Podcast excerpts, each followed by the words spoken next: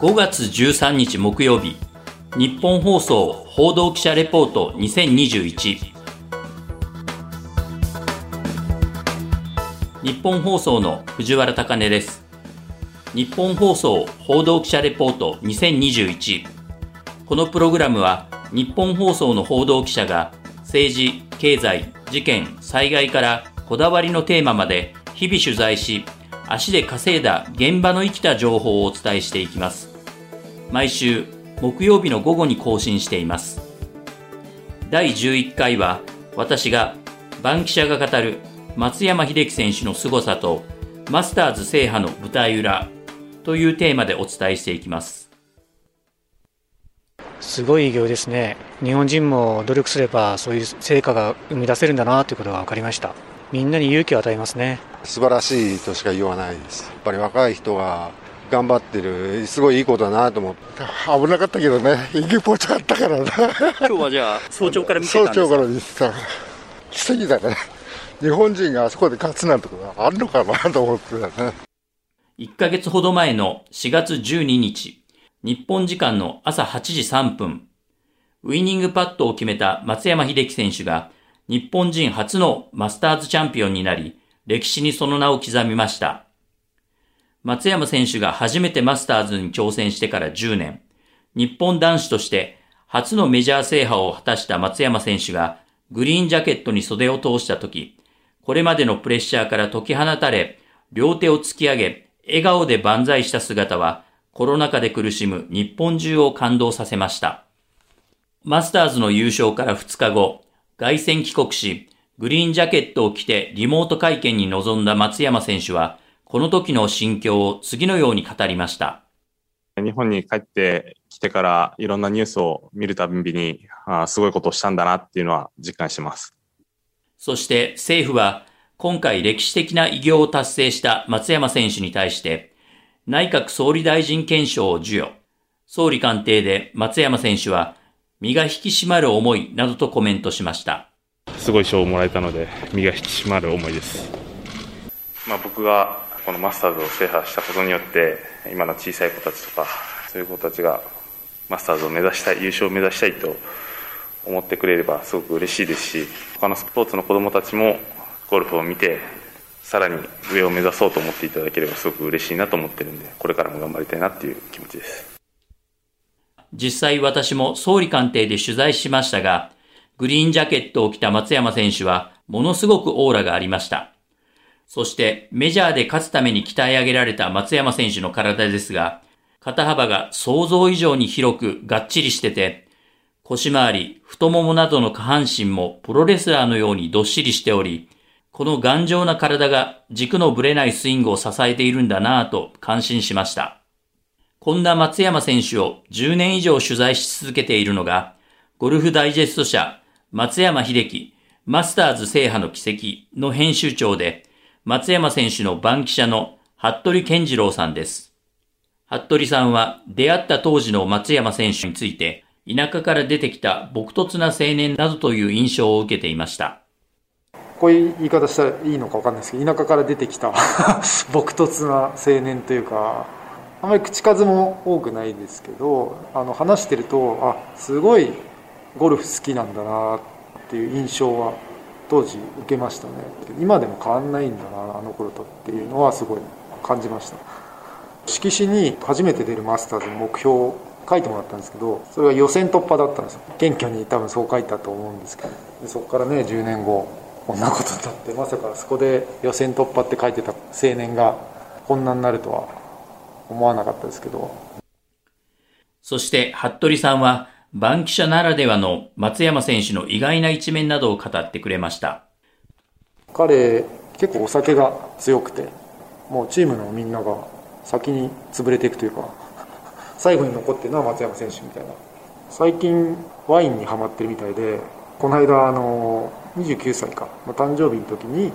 チームの方がワインセーラープレゼントしたらしくてそれがあのオーランドの自宅にあって、まあ、見させてもらったんですけど結構ワイン入っててあ今本当ワインにはまってんだなっていうのはすごい感じました。あと毎勝位持ってますね彼必ず。それをステーキにかけて食べたりとか。マイ醤油ですマイ醤油。地元愛媛の？愛媛の醤油。最近ワインにはまりマイ醤油を携帯している松山選手の練習量などについて服部さんは。いやー多分 PGA ツアーの中でも1番2番ぐらいなねもう練習ラウンド終わってで5時とかからみんなちょっと帰ろうよって モードなのになんかやっぱ練習ラウンドで気づいたこととか気に入らないこととかあるともうやっぱ、まあ、とことん打ちますねそこはね、まあ、練習中は本当だからすごい集中してるというかそこは他の選手に比べてその練習の集中力はすごいな。挨拶してもなんか気づかれなかったりもするぐらいなんか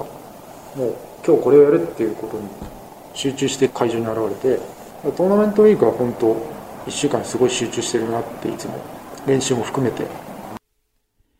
3月にアメリカに渡りマスターズに向けて最終調整中の松山選手を密着取材した服部さんは今年から契約した目沢秀則コーチの助言により松山選手のスイングが変化したことなどを感じていました。松山選手が練習してるところを行かせてもらった時に松山選手も目沢さんにも話を聞いてスイング面でもねすごい見た目で変わってて助言をくれる人がすぐそばにいて、まあ、悩む時間が減ったんじゃないかなっていいものはどんどんトライしていってまあダメだったらもうまた次みたいな。そういうもうスイングもクラブも、まあ、ショットもパットもアプローチも全部研究してよりいいものを探していくっていうようなタイプなんで、まあ、それを常に感じますね。取材してて。今年からメザーコーチがチーム松山に加わったことの効果について松山選手は前向きな発言をしています。スイングに対しても悩んでましたし、まあなかなか思うような結果が出ない時にコーチとお会いして、ね、2月の頭から毎日毎日僕が、えー新たな発見とかこうしたらいいんじゃないかっていうところに、えーいろんな意見を出してくれてコミュニケーションが取れて今までとは違う感じでプレーはずっとできてました。こうした中、服部さんは松山選手のマスターズの直前のコメントを聞いて絶好調を確信していました。松山選手がマスターズの週に悪くない状態って言ってたんですよあの悪くない状態っていうことってほぼ聞いたことないんで僕は他の選手からしたら絶好調というかだったんじゃないかなこれに対し松山選手は今年に入ってからマスターズまでの技術面と精神面の変化などについて次のように証言しました。技術的には今年に入ってからこう少しずつこう良くなる気配がありながら、なかなか結果に結びつけることができなくて、すごくもどかしい日々を過ごしてたんですけど、えーマスターズの週の水曜日、練習終わってから今週はいけるかもしれないっていうのは自分の中で何かあって、まあそういう気持ちになったってことが一番大きかったんじゃないかなと思ってます。努力って言われれば努力ですけど、まあゴルフが好きで上手くなりたい、試合で勝ちたいっていう気持ちでやってるので、まあやらないと上手くはならないですからね。運命のマスターズ最終日、首位でプレーするプレッシャーなどについて松山選手は一番ホールから 最終ホールまでずっと緊張しっぱなしだったので、なんかこう余裕があるっていう感情は一度も抱くことなく最後までプレーしました。それまでのリードがあったのが一気になくなるっていう瞬間はすごくしんどかったですし、でもそこまでトーナメントしっかりリードしてるっていうこう自分を鼓舞するような気持ちでやってました。1997年、タイガー・ウッズがマスターズで優勝したのを見て、プロゴルファーを志した松山選手。今回、タイガー・ウッズと同じマスターズで優勝した思いについて、次のように振り返りました。まあ最後ガッツポーズできなかったのであんまりかっこよくはないんですけど、まあそれでもこうやって日本人でグリーンジャケットを着れるんだっていうことを証明できたと思うんで、僕がタイガーのようになりたいと思った感情が子供たちが僕みたいになりたいと思ってくれればすごく嬉しいなと思ってます。そして、東京オリンピックについて、松山選手は金メダルに向けてしっかりと頑張りたいなどと決意を語りました。今のところ選手には選ばれるとは思うので、まあそれまでも試合あるんで、それまで怪我に気をつけて、金メダルに向けてしっかりと頑張りたいと思いますし、まあ、そこを目標に頑張りたいなと思ってます。一方、松山選手の番記者である服部さんは、松山選手の今後の試合や東京オリンピックでの活躍について、次のように期待を寄せています。マスターズもそうでしたけど、やっぱ彼の場合、そのマネジメントがすごいしっかりしてるんで、知ってるコースっていうのは強いかなと思いますだからそういう意味でも全米オープンメモリアルなんかは期待していいんじゃないかな。まあ、オリンピックも2010年のアジアマ優勝したコースも霞だったし8月の日本の気候とかあの出る選手のが一番よく知ってるだろうしあと日本の芝に慣れてるっていうのはちょっとアドバンテージがあるんじゃないかなと思うんで、まあ、本当金メダル期待してみたいですよね次はちゃんと僕もオリンピック行くんで生でその優勝シーンを見たいなと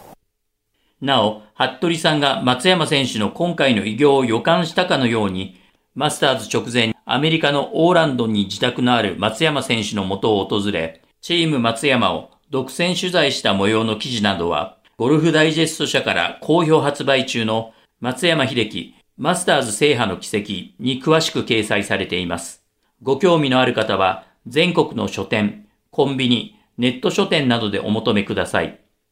最後に松山選手にとってマスターズとは？最高の舞台だと思います。これからも上手くなりたい、試合に勝ちたいと思って進化し続ける松山選手。来年、ディフェンディングチャンピオンとして最高の舞台、マスターズでの大会連覇に臨む松山選手の活躍、勇姿が今から楽しみですね。日本放送報道記者レポート2021次回は畑中秀也記者が今年新しくなった防災情報についてお伝えしていきます。ここまでのお相手は日本放送の藤原貴根でした。